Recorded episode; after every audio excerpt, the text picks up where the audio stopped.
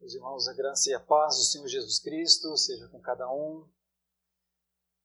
Vamos para a palavra de Deus. Abra, por favor, o texto sagrado na terceira carta de João. Por favor.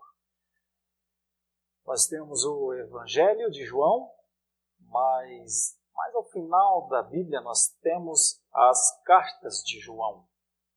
Abra, por favor, na terceira destas cartas,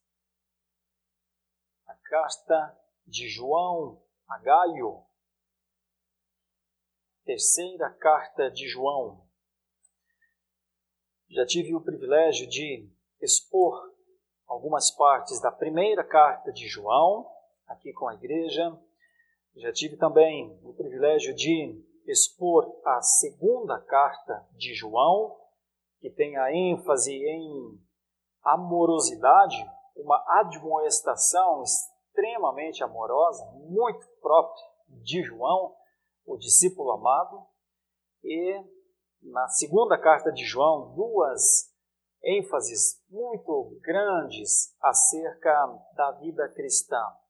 Primeiro, o encorajamento para uma vida cristã significativa, uma vida cristã que seja a melhor coisa que já nos aconteceu, e a segunda orientação, lá na segunda carta de João, na verdade é uma advertência, que é, mas nem todos conseguem viver essa vida assim, uma vida deleitosa, uma vida alegre no Senhor, uma alegria por estar na verdade.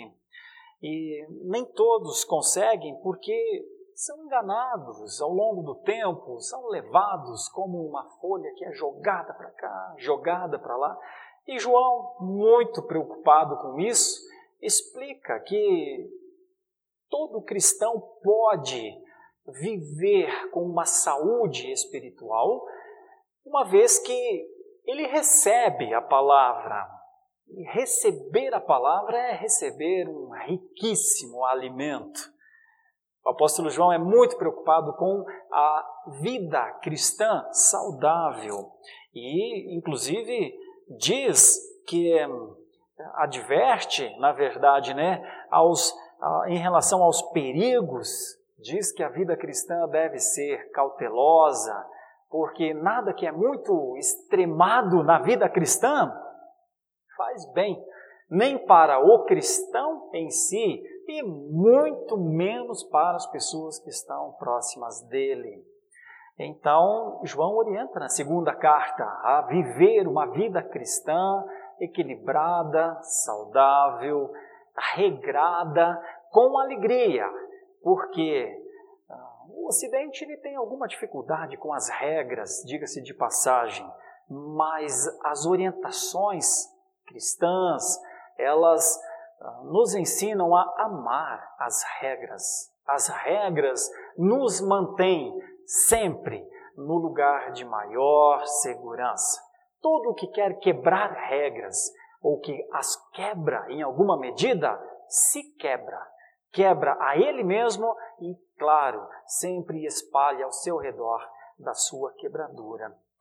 E faz mal, inclusive, ao testemunho, ao fenômeno missiológico que é a igreja. A igreja, por si só, é uma instituição poderosíssima em testemunho. E João está muito preocupado com isso, quer abençoar a vida daqueles que conheceram a Cristo como Salvador e quer advertir para ah, que a igreja tenha saúde espiritual, advertindo então a que todos é, tenham consciência que o cristianismo que eles têm, que está neles, é, sempre está sendo visto por alguém. Os primeiros que veem o cristianismo de um cristão são os familiares. E logo depois, a família estendida. E depois, a própria igreja. E depois, a geração que o cerca. As preocupações de João são por uma vida que glorifique a Deus. E estas devem ser as nossas preocupações ao lermos também a terceira carta de João. Então, Acompanhe comigo, são pouquíssimos versículos, 15 versículos apenas, para que entendamos a beleza desta passagem. Versículo 1. O presbítero ao amado Gaio, a quem eu amo na verdade. Amado, acima de tudo, faço votos por tua prosperidade e saúde, assim como é próspera a tua alma. Pois fiquei sobremodo alegre pela vinda de irmãos e pelo seu testemunho da verdade, como tu andas na verdade. Não tenho maior alegria do que esta, a de ouvir que meus filhos andam na verdade. Amado, procedes fielmente naquilo que praticas para com os irmãos, e isto fazes mesmo quando são estrangeiros, os quais perante a igreja deram testemunho do teu amor. Bem farás encaminhando-os em sua jornada por modo digno de Deus, pois por causa do nome foi que saíram, nada recebendo dos gentios. Portanto, devemos acolher esses irmãos para nos tornarmos cooperadores da verdade. Escrevi alguma coisa à igreja, mas Diótrefes, que gosta de exercer a primazia entre eles, não nos dá acolhida. Por isso, se eu for aí, far-lhe-ei lembradas as obras que ele pratica, proferindo contra nós palavras maliciosas. E não satisfeito com estas coisas, nem ele mesmo acolhe os irmãos, como impede os que querem recebê-los e os expulsa da igreja. Amado, não imites o que é mal, senão o que é bom. Aquele que pratica o bem procede de Deus. Aquele que pratica o mal jamais viu a Deus. Quanto a Demétrio, todos lhe dão testemunho até a própria verdade. E nós também damos testemunho, e sabes que o nosso testemunho é verdadeiro. Muitas coisas tinha que te escrever, todavia não quis fazê-lo com tinta e pena, pois em breve espero ver-te. Então conversaremos de viva voz. A paz seja contigo. Os amigos te saúdam. Saúda os amigos, nome por nome. Senhor, a tua palavra está diante de nós, nossos olhos não têm poder para ler nem entender, nossos ouvidos não conseguem, mesmo que ouçamos, não conseguem é, codificar essa mensagem se o teu Santo Espírito não operar poderosamente, milagrosamente, e essa é a nossa oração, porque cremos no poder do Senhor. Agora abençoa-nos com um entendimento adequado e faz com que ela, esta palavra, seja o alimento que todos nós precisamos. Em nome de Jesus. Amém. Meus caros, deixa eu conversar um pouquinho sobre uma coisa histórica, importante, significativa. E ao citar Calvino, João Calvino, um dos reformadores do século XVI, o faço com todo cuidado e temor, porque nós não idolatramos ninguém, nós não colocamos nomes de homens acima de da palavra, acima do nome que essa palavra aqui fala. Vocês perceberam que em um determinado momento diz, olha, foi por causa do nome que eles saíram eu já vou contar para vocês quem eram essas pessoas, de onde saíram, por que João escreveu essa carta a Gaio, é, a quem ele estava recomendando, qual era a preocupação dele com a igreja onde Gaio estava. Quando eu cito um dos nossos reformadores, é por conta de uma frase é riquíssima que ele é, criou, e isso ao longo de aproximadamente 500 anos, sempre esta frase é levada em consideração. Ele disse o seguinte: Igreja. Quer definir o que é, que é uma igreja? Igreja é uma mãe e uma escola. Há muitas igrejas no mundo, sempre houve. Dezenas, centenas, milhares de igrejas. As igrejas são muito diferentes entre si. Então, são tantas que às vezes a gente fica se perguntando: por que tanta igreja? Por que tantas igrejas tão diferentes entre si? Por que tantas características diferentes entre elas? Seria, porventura, a multiforme graça de Deus? Seria? Bom, pode ser que sim. Pode ser que seja isso mesmo. No entanto, à luz da palavra do reformador, um critério parece, parece ter sido colocado. O que é uma igreja? Igreja é uma comunidade de chamados para fora, de acordo com a sua palavra original, eclesia, chamados para fora, chamados do mundo. E depois, disse Jesus, enviados novamente ao mundo, para que eles sejam a própria igreja. E então voltam, cultuam e de novo vão ao mundo. E aí vem Calvino e diz assim: olha, tem um entendimento, que igreja é como uma mãe e uma escola. Vamos começar com a mãe. Mães não são muito diferentes entre si. Muda só o endereço. Mas quase sempre as mesmas frases. Onde será que elas aprenderam? Sempre as mesmas frases nos lugares diferentes e sempre querendo a mesma coisa. A mãe é reconhecida sempre pelo filho como aquela que se importa com o filho. Bom, esse, essa ideia de mãe é uma ideia que tem a ver com responsabilidade, com cuidado, com importar-se, com servir e certamente com alimentar. Porque a mãe é a mais interessada na alimentação de um filho, certamente. Começa com ela mesma, no leite materno. Mas quando ela para é, com o aleitamento materno, ela dá mais alimento para o seu filho, até em termos de quantidade, por conta da sua preocupação com ele. E uma mãe nunca desiste de alimentar o seu filho.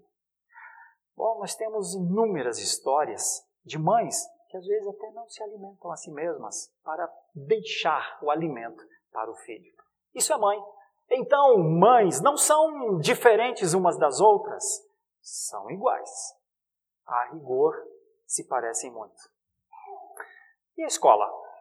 Bom, se nós conseguimos hoje entender esse texto, ler esse texto, se conseguimos é, perceber o que está ali, foi porque um dia alguém pegou na nossa mão, nos ensinou a fazer o A, dentro daquelas duas linhas, não podia passar para cima, nem passar para a linha de baixo. E quando, de vez em quando, nossa mãozinha tremia um pouquinho, ela vinha com a borracha, apagava e dizia: Vamos fazer o A de novo?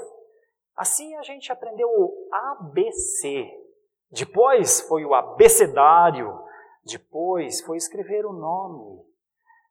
Provavelmente um dos primeiros, uma das primeiras escritas nossas foram o nosso nome e o nome da nossa mãe, via de regra, ou o nome de alguém conhecido que nós amamos. Por quê? Porque toda ideia de aprendizado traz consigo mesmo uma formação.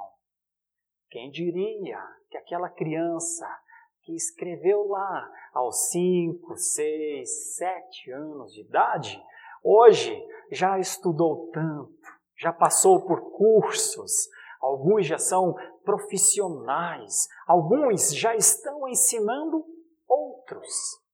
Então, a importância e o valor de uma escola. Mãe e escola. Tem coisa mais marcante na vida da gente? Bom, se essa frase está certa, que igreja é como mãe e escola, então o que a igreja faz com os seus membros, com os filhos da graça, é produzir neles reações que são muito diferentes, que são muito próprias e que fazem, que criam uma personalidade. O que as mães mais querem é que seus filhos adquiram uma personalidade, uma segurança, uma prática, uma independência, e então honrem todo o aprendizado, vivendo de modo digno e ensinando outros. E nossas professoras, aquelas que nos ensinaram, onde será que estão? Alguns anos atrás eu tive o privilégio de voltar para Santa Catarina e procurei meu primeiro professor, Adão Fiorentin. Infelizmente não o encontrei, mas guardo as lembranças marcantes daquele homem que foi o primeiro professor da primeira série e que me ajudou a dar os primeiros passos. Eu gostaria de dizer a ele, professor, eu continuei a estudar e eu trago daquele homem grandes exemplos e motivações.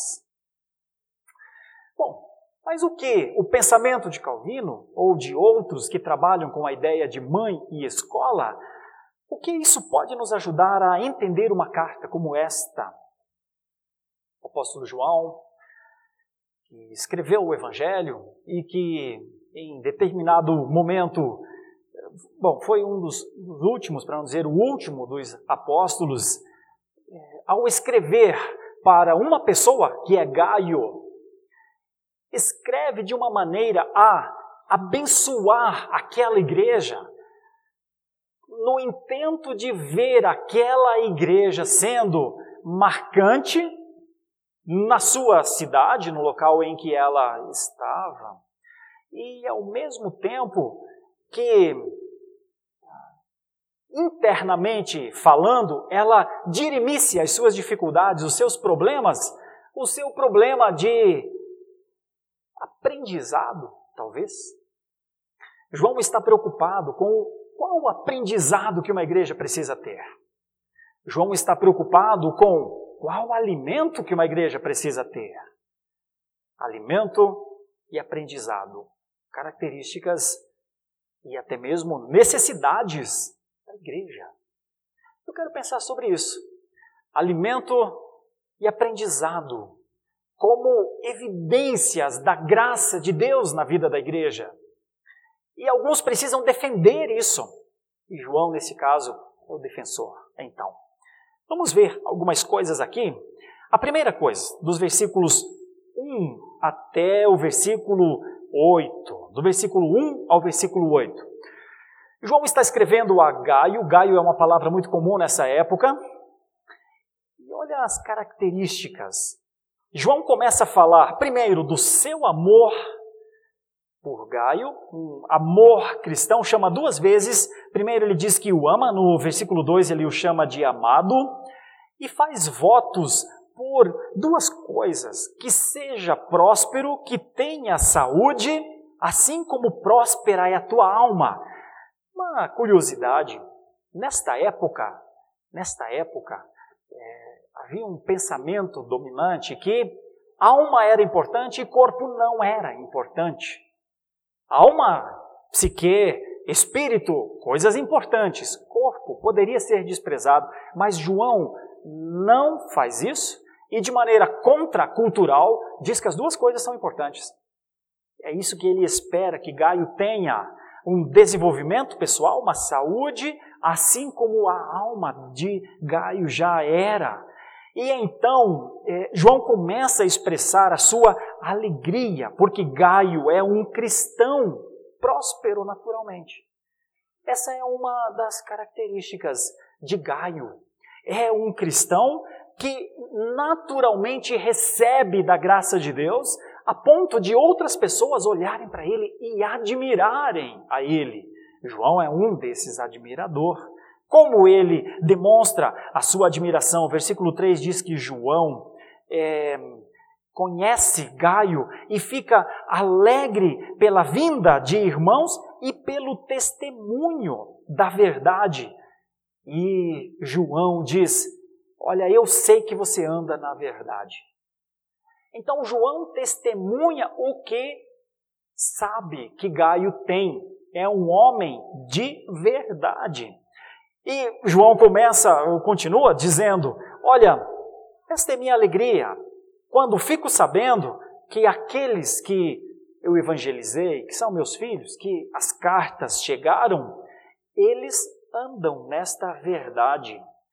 E usa novamente o termo amado, ou seja, é a terceira vez, e demonstra mais uma vez o entendimento que Gaio tem um procedimento adequado, pratica com os irmãos e também com os estrangeiros este amor.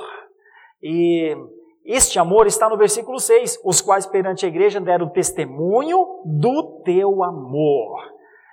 E continua a orientar Gaio que ele nessa nesse seu trabalho deve cuidar, inclusive dos estrangeiros, palavra xenos, né? Nós temos hoje em voga de vez em quando a questão da xenofobia, é a situação em relação aos estrangeiros. Mas Gaio não tinha nenhum problema com, entre aspas, refugiados ou com estrangeiros. Ao contrário, o testemunho dele era de um amor por eles. Não era tolerância, era amor. E então João explica que estas pessoas, esses estrangeiros, e isso tinha a ver com pregadores itinerantes, gente que, é, que conhecia o Evangelho, a igreja está se formando. Então, gente que conhecia o Evangelho visitava muitas igrejas, falando, dando seu testemunho, é, é, lendo e expondo partes das cartas dos apóstolos. E é isso que João diz: Gaio, você é este cristão com essa característica porque você sabe, como eu, que é por causa do nome. O nome é o nome de Jesus. É por causa dele que eles saíram de entre os gentios, é o que está aqui no texto, nada recebendo dos gentios. Aí veja o versículo 8, a orientação que João dá a Gaio na certeza que ele vai compreender, vai fazer isso. Portanto, devemos acolher esses irmãos para nos tornarmos cooperadores da verdade. Característica de Gaio e da igreja que pensa como Gaio, ser cooperadora da verdade. Essa é uma verdade aprendida, meus irmãos, não é uma verdade espontânea. É o entendimento que Jesus Cristo veio, morreu, é aprender que Jesus Cristo é um Salvador, isso é escola. Então, esta é uma verdade aprendida na escola cristã. O sacrifício de Jesus foi um fato para ser entendido, recebido e então vivenciado. Aqui encontro com a expressão igreja, mãe e escola. Porque o cristianismo sempre ensinou o beabá da vida diante de Deus. É reconhece a Cristo como o único nome sobre todo nome. O beabá da fé é Jesus Cristo, Senhor dos Senhores. É o nome dele no centro. E nós, nós na periferia dessa georreferência que é o cristianismo. Isso é um aprendizado.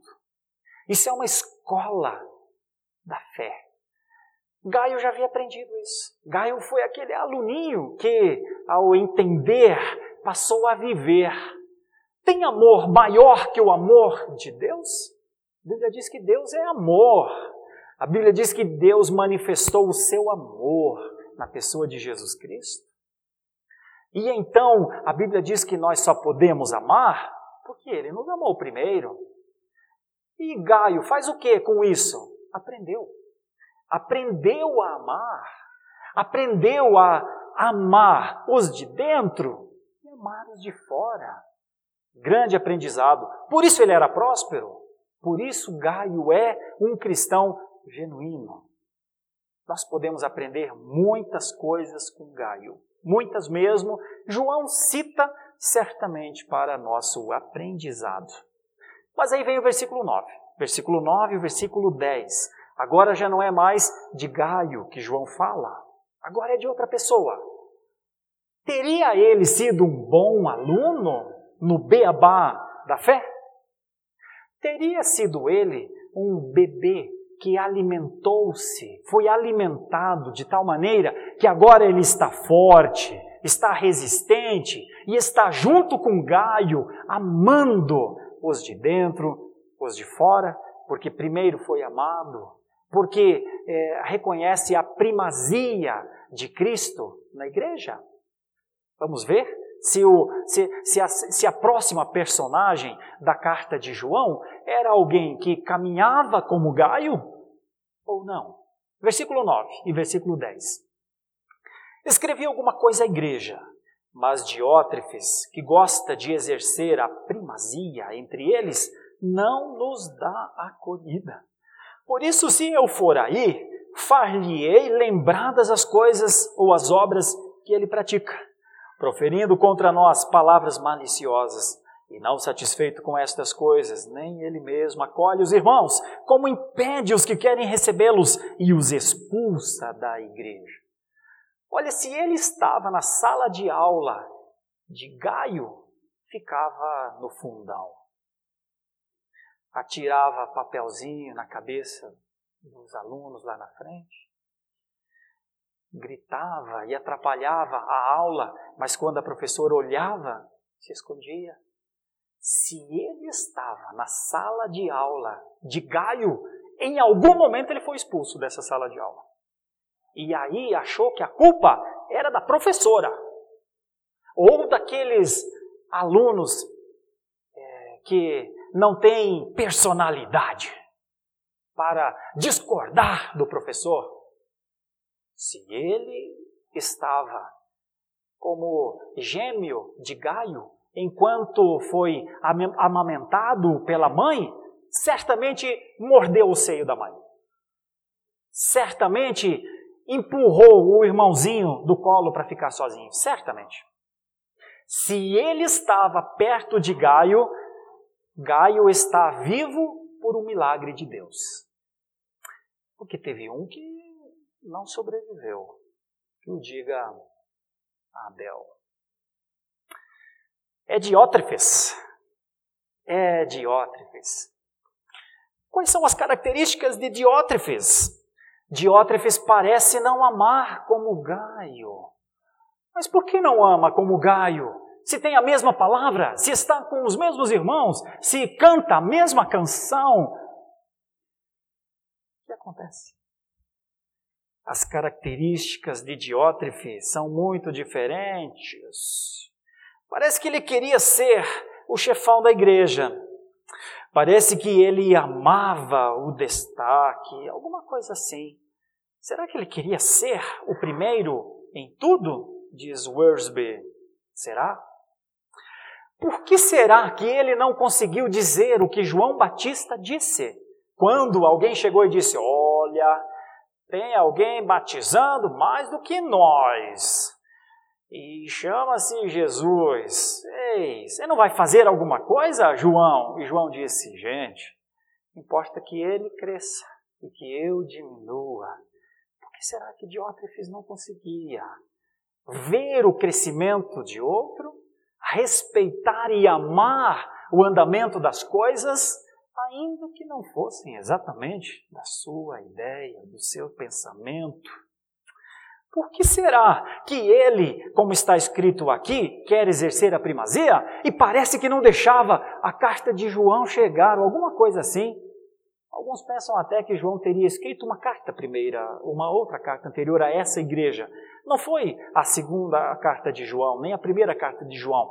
Talvez ele tenha escrito alguma coisa para a igreja, mas que Diótrefes, quando recebeu, amassou, rasgou não em dois pedaços, em 50, 60, para que ninguém visse nada. E Diótrefes, hein? Diótrefes. Veja só, qual é o problema aqui? O problema é o tempo. O problema é que Diótrefes, se tivesse de se encontrar com João, ouviria poucas e boas. Porque é o que João diz: Ah, se eu for aí, se eu for aí para conversar com ele sobre as palavras que ele fala. Então parece que Diótrefes é alguém que fala com muita facilidade, mas normalmente Diótrefes, esse aluninho mau que fala com tanta facilidade, tem ouvido pouco para as coisas que interessam. O que interessava aqui? A palavra de Deus.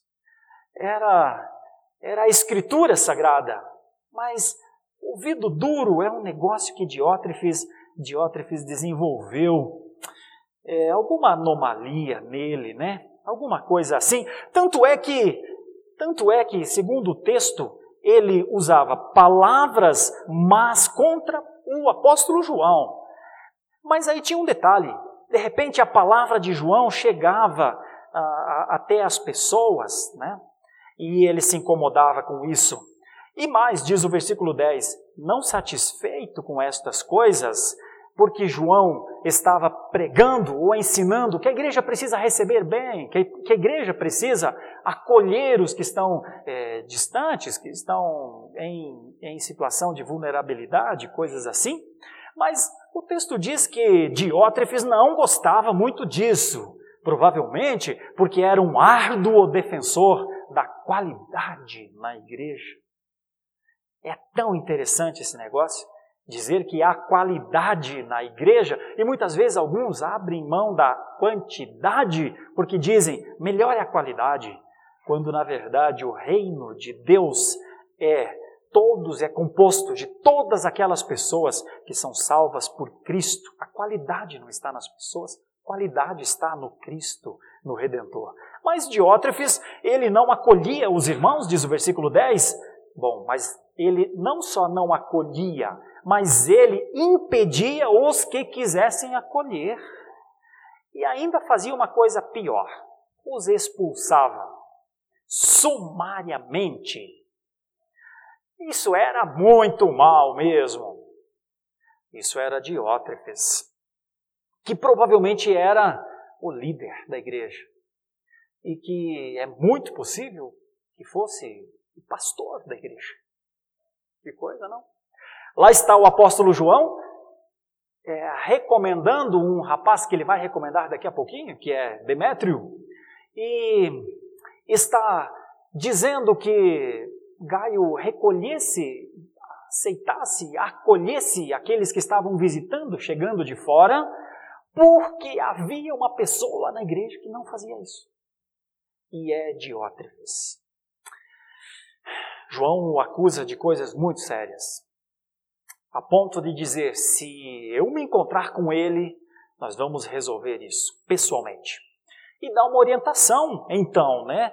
Veja que é a Gaio que, Paulo, que, que João está escrevendo. É, eu prego tanto em Paulo que às vezes eu falo Paulo, é João.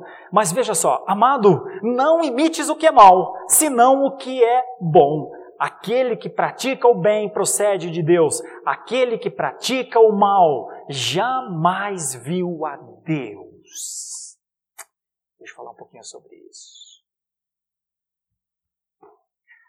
É muito comum na igreja moderna o entendimento extremamente superficial para justificar seus pecados, nossos pecados, dizer: não me cobra muito que a carne é fraca.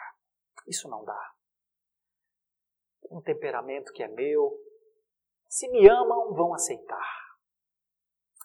No entanto, parece que a palavra de Deus é a palavra de João, diz assim: o bem vem de Deus, porque ninguém, é bom. A palavra de Deus diz que ninguém é bom. Uma pessoa em determinado momento disse: Jesus, bom mestre. Ele falou: Bom só tem um, que está lá em cima. Ele é bom.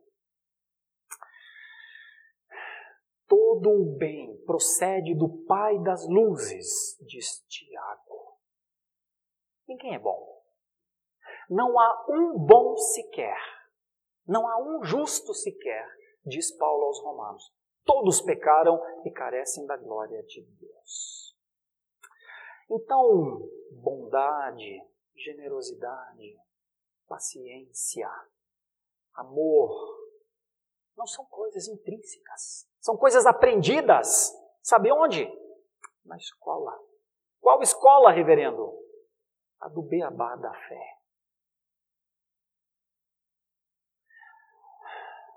Praticar o bem, vislumbrar o bem, querer o bem, ir em busca do bem, não o seu, mas aquele que glorifica a Deus, aquele que engrandece ao poderoso Deus, o homem não consegue fazer.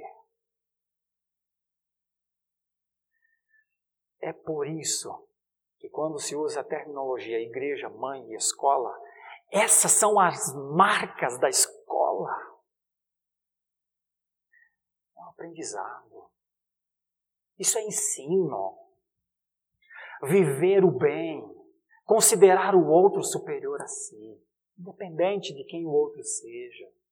Amar o outro na sua dificuldade, nas suas, muitas vezes, dificuldades, até de ser amado.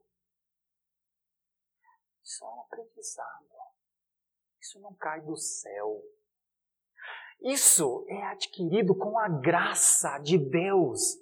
Isso é o poder de Deus sustentando os nossos pés e joelhos trôpegos, segurando nas nossas mãos, dizendo: caminha, filhinho, caminha, filhinha, nós temos de chegar lá, eu vou te levar lá. Alimenta-te. Nos momentos de maior fraqueza da humanidade, lá estava o alimento. Jesus serviu como uma boa mãe que cuida de filhos quando multiplicou os pães e os peixes, porque todos estavam com fome. Deus mesmo deu comida ao profeta quando o profeta estava lá na caverna. Isso é graça. Então, ter saúde, então ter entendimento, certamente não é para orgulho próprio Erram aqueles que se orgulham da sua fé, aqueles que acham que sua fé é inabalável, aqueles que pensam de si mais do que convém. Gaio não parece com uma pessoa assim. E é por isso que Paulo, que João diz, você precisa imitar uma coisa, porque você não tem força em você mesmo, Gaio, para desenvolver, você precisa imitar o que é bom que vem de Deus. E também dá uma advertência, como ele já, o, já havia cometido a mesma advertência na segunda carta a João. Não imites o que é mal, porque todo o mal não procede de Deus, e todo aquele que vive a experiência do mal, mesmo que pessoas digam para ele, você errou, você cometeu aqui tal dificuldade, você falou demais, você pensou demais, você fez alguma, sei lá, o que foi. Olha, o melhor caminho é o do arrependimento, é voltar. Não continues a imitar o que é mal. Porque ao continuar imitando o que é mal, vai chegar o dia que a tua palavra não será suficiente quando precisar de um testemunho teu, e quando tu, tu perderes teus filhos, e quando tu perderes a oportunidade de ser uma bênção, ser pão, ser água na sua geração, e ficares isolado no teu canto e ninguém te suportar mais. Vai perceber que foi um aluno mau. Vai perceber foi um filho ingrato. João está preocupado com Gaio, porque está preocupado com a igreja. Se você olhar para a última coisa do que João vai falar, você vai ver que ele vai colocar mais uma pessoa nessa história. E essa pessoa é o Demétrio. O Demétrio provavelmente, provavelmente, seja quem está com a carta. Está levando a carta para Gaio, provavelmente.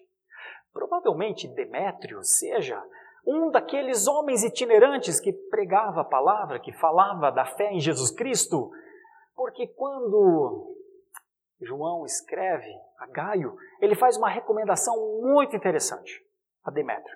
Vejam comigo as características então de Demétrio. São três características diferentes aqui. Primeiro, nós temos o próprio Gaio, um cristão, é, assim, reconhecidamente um cristão amável, era tanto amado quanto amava.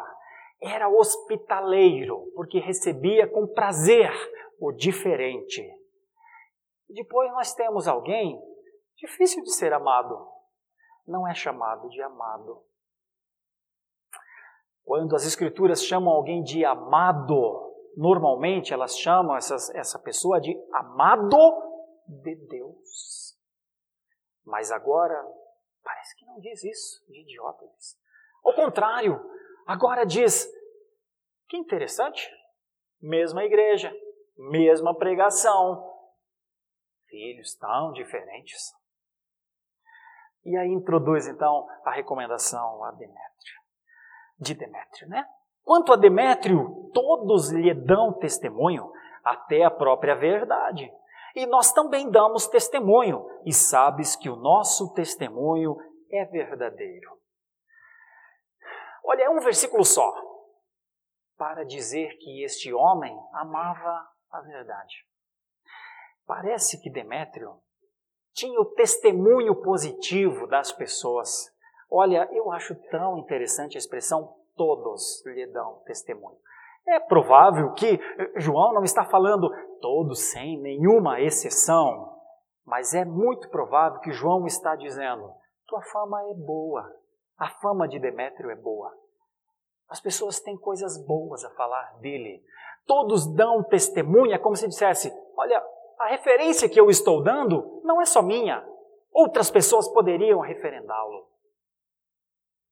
Então, isso é uma característica muito importante do cristão, de Demétrio no caso, né? E todos lhe dão testemunho. E é interessante que diz até a própria verdade uma ênfase aqui que a verdade falava de Demétrio. Se a verdade fala que a conversão é uma mudança de rumo, parece que Demétrio havia mudado o rumo. Se a verdade fala que um, um, cristão tinha uma nova vida e passava a viver por essa nova vida, porque os frutos demonstram, pelos frutos se conhece alguém. Olha, então parece que Demétrio era essa pessoa. Por isso a verdade dava testemunho dele. É bom lembrar todas as vezes que nós temos essa expressão verdade, aletheia. Um dia Jesus disse: verdade, eu sou a verdade. Vida, eu sou a vida. Caminho, eu sou o caminho.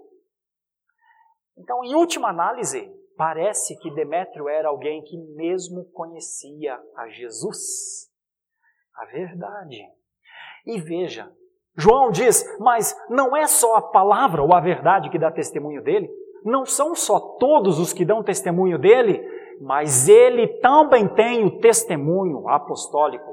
Nós damos esse testemunho. Num versículo só, João diz que as pessoas, que a palavra, que a verdade, e que ele dava esse testemunho e sabes que o nosso testemunho é verdadeiro, não é ninguém menos que João, o apóstolo. Que carta de referências, não? Pois é.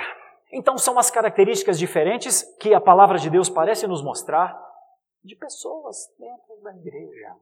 E nós precisamos ter, debaixo do Espírito Santo de Deus, alguma condição para conviver com as mais diferentes pessoas.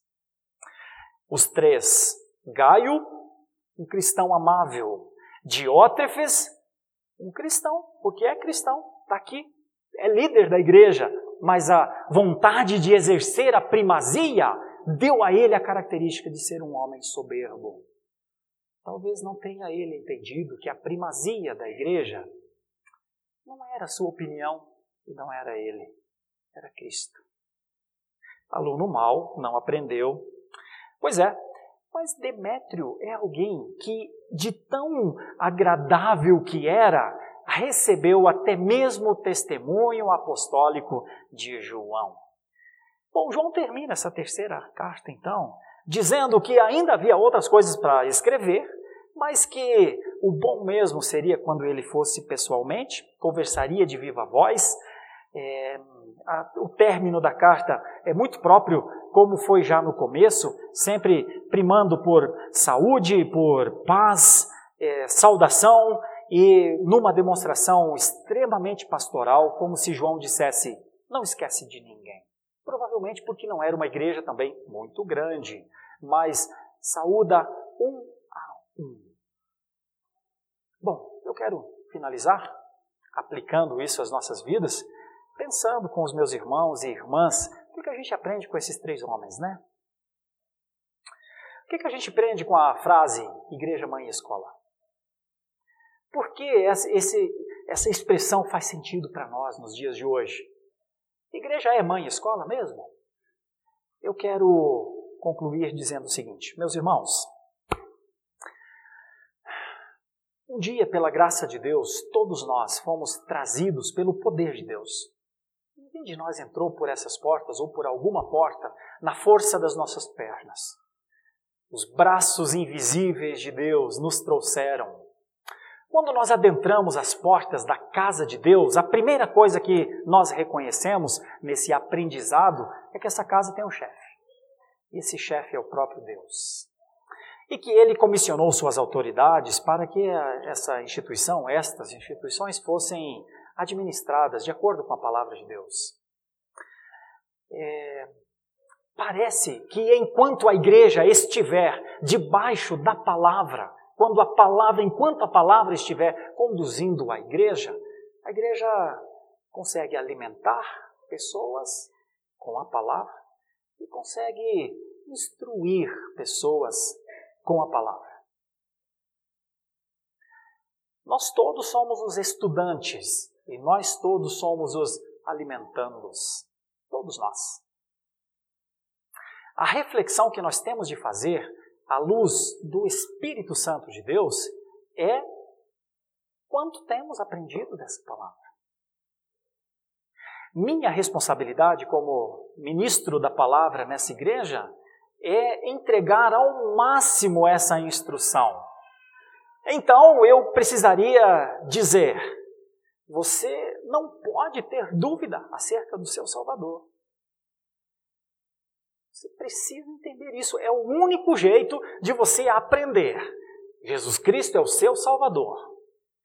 Mas tem um outro ensino junto aí que é tão profundo quanto este, que é Ele também é o nosso Senhor. O Salvador nos dá o privilégio da salvação, mas o Senhor nos diz: este é o caminho, anda nele. Esquece essa história de ficar só com a primeira parte. primeira parte de Jesus Cristo é o meu Salvador, Ele é o meu Salvador, Ele é o meu Salvador, até não crente usa essa frase. Então eu e você não temos nem, não tem nenhum destaque em nós, não tem nenhuma, uau, que resposta bonita e de crente. Jesus Cristo é o meu Salvador. Esquece isso. Isso é modinha. O senhorio de Cristo é o que nos mantém com a cabeça baixa diante do Senhor, com o nosso coração compungido e diminuído dentro de nós, colocando a mão na nossa boca. Meu Deus, falei de novo uma palavra torpe. Colocando a mão nos ouvidos. Meu Deus, tenho ouvido coisas que não agradam ao Espírito de Deus. Meu Deus, me assentei de novo nessa roda de escarnecedores. Meu Deus, estou nos grupos de WhatsApp, Facebook, não sei o que, de gente que tem maledicência na ponta da língua e eu estou no meio. Sabe, a melhor maneira de eu e você demonstrar que aprendemos quando aparecer lá, seu nome saiu é o melhor aprendizado que alguém demonstra quando está no meio de povo ímpio e maldizente. Não pense que o Salvador se sobrepõe no ensino ao Senhor. Quem lhe conduzirá é Cristo, o Senhor. Porque nós não vivemos só pela nossa salvação, nós vivemos pela glória prometida e nós vivemos como salvos e andamos no caminho da glória prometida. E um determinado dia, em um determinado dia, o Senhor nos encontrará na obediência à Sua palavra, na Sua vinda. O Senhor nos encontrará caminhando pela força que Ele nos deu. E isso porque a palavra disse: anda aqui. E é por causa disso que muitos cristãos precisam voltar dos desvios onde se encontram. Porque já não tem mais o testemunho das pessoas. Às vezes não tem mais o testemunho da família. Às vezes não tem mais o testemunho nem mesmo da sua consciência. São réprobos só tem uma saída para eles, a única: o arrependimento. Igreja escola, igreja mãe. Saúde espiritual é pela palavra. Ninguém de nós consegue ser saudável se a palavra não for o nosso alimento, se aquilo que nós lermos não for o que nos sustenta. Ninguém de nós viverá com a saúde espiritual sem a alimentação saudável da palavra. A reflexão que a gente precisa fazer é essa. Quanto tempo se passou? Que tempo é esse que se passou? Que anos são esses que estão se passando? São os anos do testemunho da glória? Ou são os anos da repreensão, dos açoites? São os anos da alegria do Salvador e do Senhor? Ou são os anos da rebeldia, do afastamento das palavras dele, das ordens dele? O que são estes anos e estes amigos e estes irmãos que estão conosco nesta caminhada para nós? Pessoas que nós amamos, agradecemos a Deus por elas estarem ali, ou estas pessoas que nos perturbam, que não me entendem. Quem são? Para você, para mim. O testemunho da verdade, se ele for um teste, nesse teste, o que a palavra nos mostraria como resultado de vida. A nossa oração é que a igreja histórica testemunhe como Gaio. Nossa igreja possa ter uma palavra como a de João a Gaio no referendar o seu amigo Demétrio e que os exemplos de Diótrefes sirvam para nós para talvez antes de dormir numa noite como essa, nos perguntarmos: Senhor, o quanto de Diótrefes eu tenho em mim? Bom, uma das formas é conversar com os amigos. Amigos verdadeiros não mentem. É uma das maneiras. Que Deus nos ajude e que tenhamos amigos como João, que escreveu para ajudar porque ele ajudou a todos aqui. Ele ajudou tanto a Gaio, como ao próprio Diótrefes e a quem ele queria ajudar de verdade, que era introduzir Demétrio como um cidadão honrado, como um homem distinto e que por isso mereceria ter acesso à igreja, a sua palavra era confiável.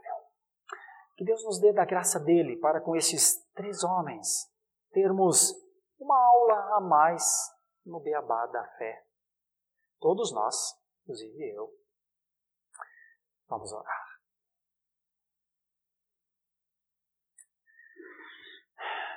Senhor nosso Deus, quando o Senhor permitiu que a tua palavra fosse registrada, aqui está tua revelação, aqui está inspiração, e pelo Espírito Santo de Deus e a iluminação, nós podemos compreender. Se esta é a orientação para nós, se mais uma vez a tua palavra está nos instruindo, se mais uma vez a tua palavra está nos alimentando, então permita que consigamos reter tanto o alimento quanto o ensino.